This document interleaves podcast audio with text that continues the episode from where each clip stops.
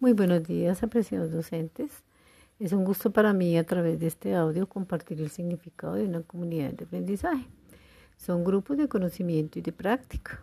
¿Qué hacen? Reflexionan y encuentran soluciones a las problemáticas específicas de aula en torno a los procesos de aprendizaje de los estudiantes. Comparten inquietudes identifican colectivamente alternativas pedagógicas algunas características de las comunidades de aprendizaje que investigan, documentan sus experiencias, comparten sus prácticas y se nutren de la problemática del contexto escolar. ¿Cuál va a ser la tarea? La tarea va a ser conformar comunidades de aprendizaje y trabajar un podcast en áreas de lenguaje, matemáticas y educación inicial. Gracias, apreciados docentes. Un fuerte abrazo.